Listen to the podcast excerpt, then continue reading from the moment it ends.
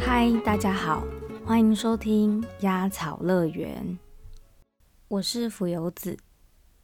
今天我们要来聊一个话题，它跟情绪勒索有一点关系，诶，其实是想探讨比情绪勒索还要更深层的一个东西，那就是孝顺，而且哦，是只存在于华人世界的孝顺观。根据我常年的经验跟观察啦，现在的小朋友我不知道，但年纪在二三四十岁的朋友，哎，这个范围会不会太大？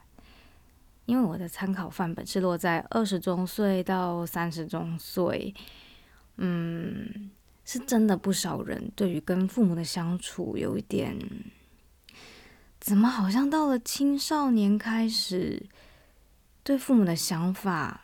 感觉都变了。前几年开始不是流行情绪勒索吗？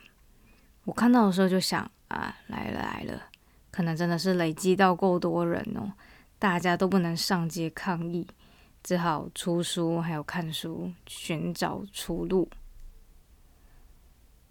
不知道大家小时候会不会有个疑问：如果段考、期中考考不好，爸妈是不是就不爱我了？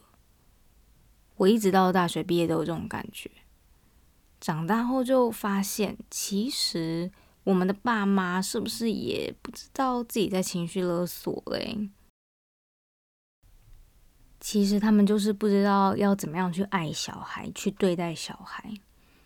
他们也许也是被自己的爸妈情绪勒索到大的啊。我旁边也有不少朋友有孝顺和情绪勒索的困扰。为什么大家爸妈都这样？诶，没有教科书教他们呢，也没有那种爸妈补习班，结果他们自学，怎么都变成一个样子？答案是，这是儒家文化的遗毒啊，应该说是独尊儒术的遗毒。你们知道儒家文化是怎么根深华人文化里面的吗？大家都读过汉武帝罢黜百家，独尊儒术，有没有？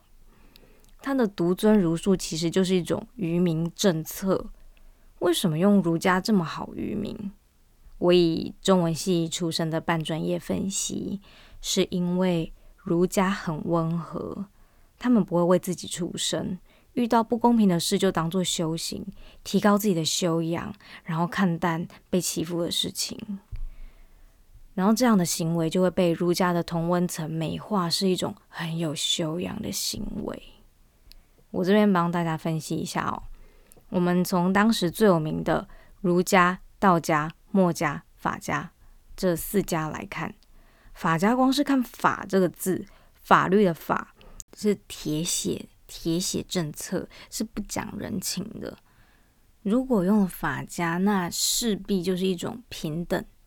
中国是没有平等的，帝王之术是要奴役百姓，帝王家可以永续经营，所以用法家很可能会害到自己，所以先不要。我们刚刚说愚民嘛，道家的话又太超脱世俗，太超脱就是看很开，每个人都在追求精神层次，没有理世俗哦。那在世俗当王的人，是不是就没有人可以奴役了？所以。也是行不通啦。墨家嘞，墨家其实是科学家、实践家，还有侠客。这个麻烦，因为他们有很多木工啊、铁工啊，对兵器还有工程很有研究的人。嗯，有时候我都在想，诶，如果当时用墨家的课本，现在的华人地位是不是有可能比欧美白人还高？好，我们回来。为什么选儒家？因为儒家就是乖乖牌模范生，知书达理，忠君爱国。而且我跟你们说，儒家还有一个最可怕的，叫做舍身取义，连命都可以不要了。诶，有没有听过忠孝不能两全？这根本就是帮政府募集自杀突击队，有没有？舍身取义，义是什么？国家。好，历史复习结束。刚刚讲到为什么爸妈无师自通的结果都是通往情绪勒索嘞？其实这就是几千年儒家文化流传下来，已经根深华人社会经济文化里面。就算没有上学，也会在人际关系中学到舍身取义。诶，我没有在开玩笑。所以。华人文化就这样经年累月的被塑造成为一个保有封建思想的儒家文化。当接触西洋文化的年轻人就会开始觉得奇怪啊，美国人都叫哥哥名字，好像没有那种兄友弟恭的紧张感，然后叫上司也是直接叫名字，阶层直接被打破的感觉。还可以跟爸妈当朋友，嗯，不是常看电影或美剧，那个爸妈都会说：“哦，我跟我的孩子就像跟朋友一样，有没有？”然后去拜访岳父，叫岳父也是直接叫名字就好。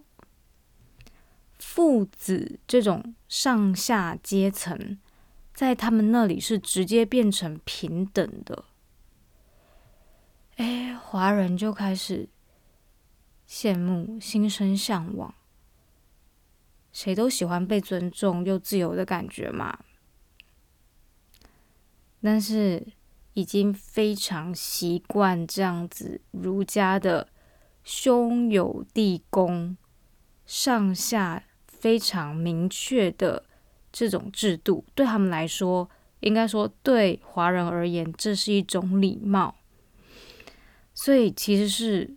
很难打破的，尤其是很难跟爸妈说：“哎，从今天开始我就叫你名字喽。” 华人爸妈觉得这孩子疯了吧，还是怎样？不是常听到被爸妈骂说：“做哥哥要我做哥哥的样子，做姐姐要我做姐姐的样子。”然后这时候就会想说：“嗯，那是谁规定那个样子到底是什么样子？”嗯，不过当然也是有比较幸运的孩子，爸爸妈妈是很开明的。我刚刚在讲这些，你可能就不太能感同身受啦。不过为什么会有这句“哎，你爸妈很开明呢？”那就是因为有很多不开明的爸妈。嗯，我这样比喻一下，我们回到汉武帝哦，再回到汉武帝一下下。帝王要统治百姓，在儒家其实也就等于父母怎样对子女。听过齐家治国平天下嘛？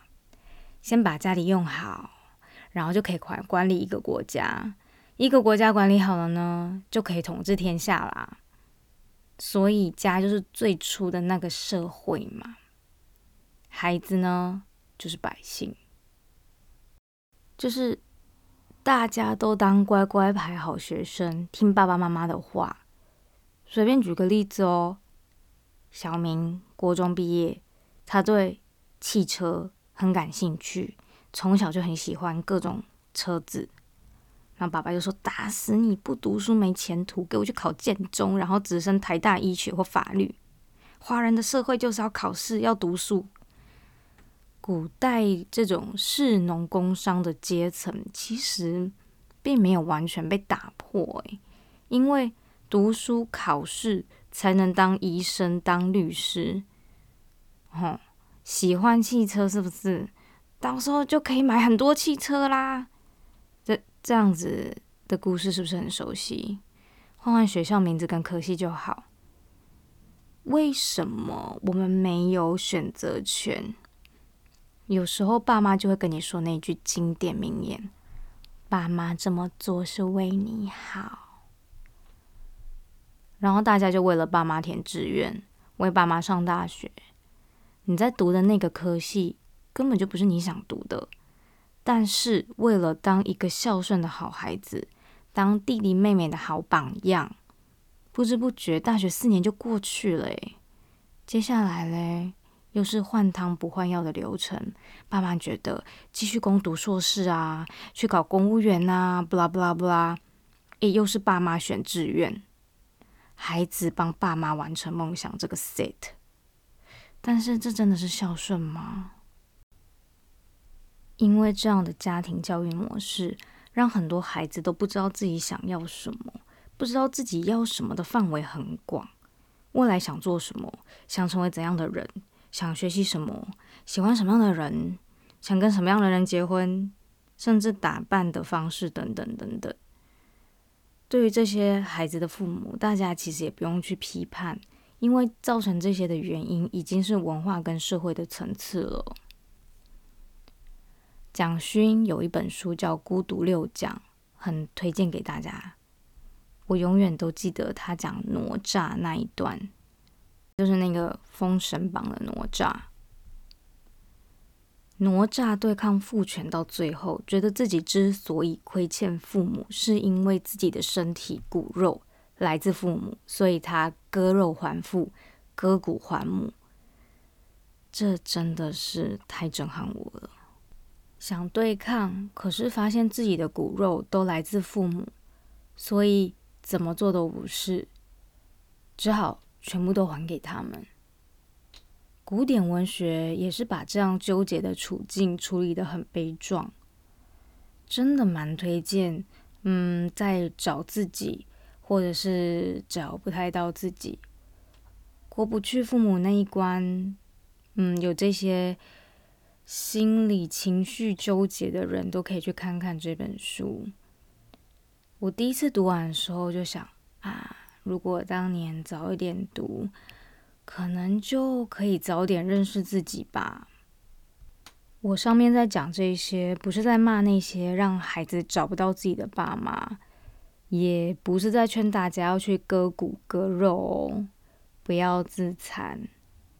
当然，我也不是在说儒家多不好，不好的是只用儒家来愚民这件事。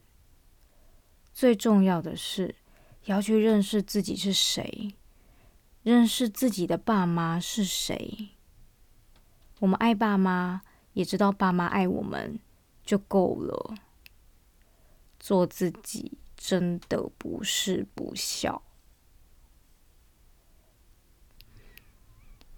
嗯，不知道正在听这个广播的你有没有想到谁呢？我很想跟大家说。有些比较被家庭羁绊的人，可能会走得比别人慢。家家有本难念的经嘛，因为我们不是当事人，永远都不会知道这些事对他而言是什么。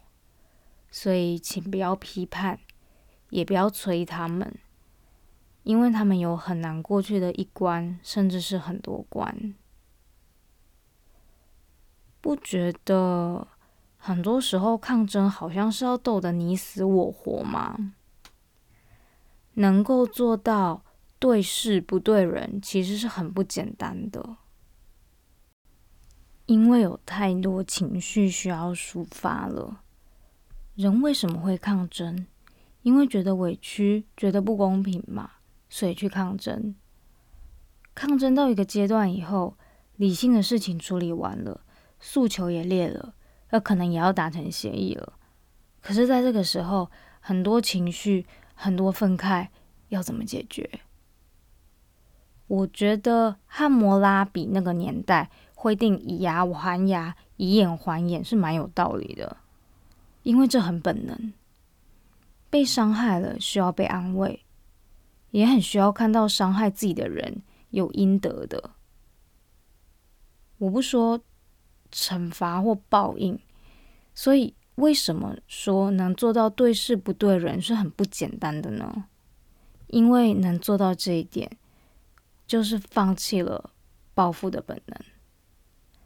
我们刚刚一直把儒家塑造的很没用的样子哦，但在这种时候，我还真的觉得儒家的修养很了不起。身为华人，要在这种根深蒂固的文化里面，一方面孝顺父母，一方面又能够做自己，其实真的很不容易。不是有那一句话嘛？最容易伤害到的，往往都是最亲的人。为什么？因为最亲的人往往最没有防备啊。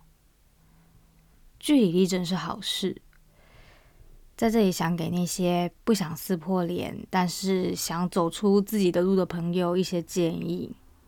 我倒认为，在抗争的时候，可以想想孝顺的意义。每一次想抗争之前，先在孝顺跟抗争中取得一个平衡。我认为这个平衡或许就是一个现阶段最适合做的事。当然，家家有本难念的经。我也是碰过有朋友跟我说，他人生的使命就是要继承家业，所以他放弃自己的梦想。我觉得只要自己想清楚，好好的认识自己，知道自己想要什么，适合什么。像我那位朋友，我也觉得很好啊。继承家业也是很不简单的事诶。为家业放弃梦想，我并不觉得他不值得，甚至我觉得很了不起，因为能够牺牲的爱是伟大的爱。我不鼓励大家都家庭革命啦，但是我很鼓励大家要认识自己，知道自己想要什么，不要盲从，也不要恨。我很喜欢的一个诗人纪伯伦有一首诗叫做《孩子》。之前那部很有名的电视剧《你的孩子不是你的孩子》的出处，应该就是这首诗，没错。念给大家听：一个怀里抱着婴儿的妇人说：“跟我们说说孩子吧。”于是他说：“你的孩子不是你的，他们是生命的子女，是生命自身的渴望，他们经你而生。”但非出自于你。他们虽然和你在一起，却不属于你。你可以给他们爱，但别把你的思想也给他们，因为他们有自己的思想。你的房子可以供他们安身，但无法让他们的灵魂安住，因为他们的灵魂住在明日之屋，那里你去不了，哪怕是在梦中。你可以勉强自己变得像他们，但不要想让他们变得像你，因为生命不会倒退，也不会驻足于昨日。你好比一把弓，孩子是从你身上射出的生命之箭。弓箭手看见无穷路径上的箭靶，于是他大力拉弯你这把弓。希望他的箭能射得又快又远，欣然屈服在神的手中吧，因为他既爱那疾飞的箭，也爱那稳定的弓。这首诗献给曾经纠结或者正在纠结的你。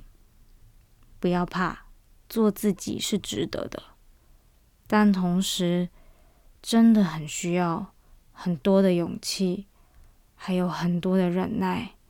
跟智慧，你有跟孝顺有关的困扰吗？欢迎到我们的 IG 留言。谢谢收听，我们下一集再见。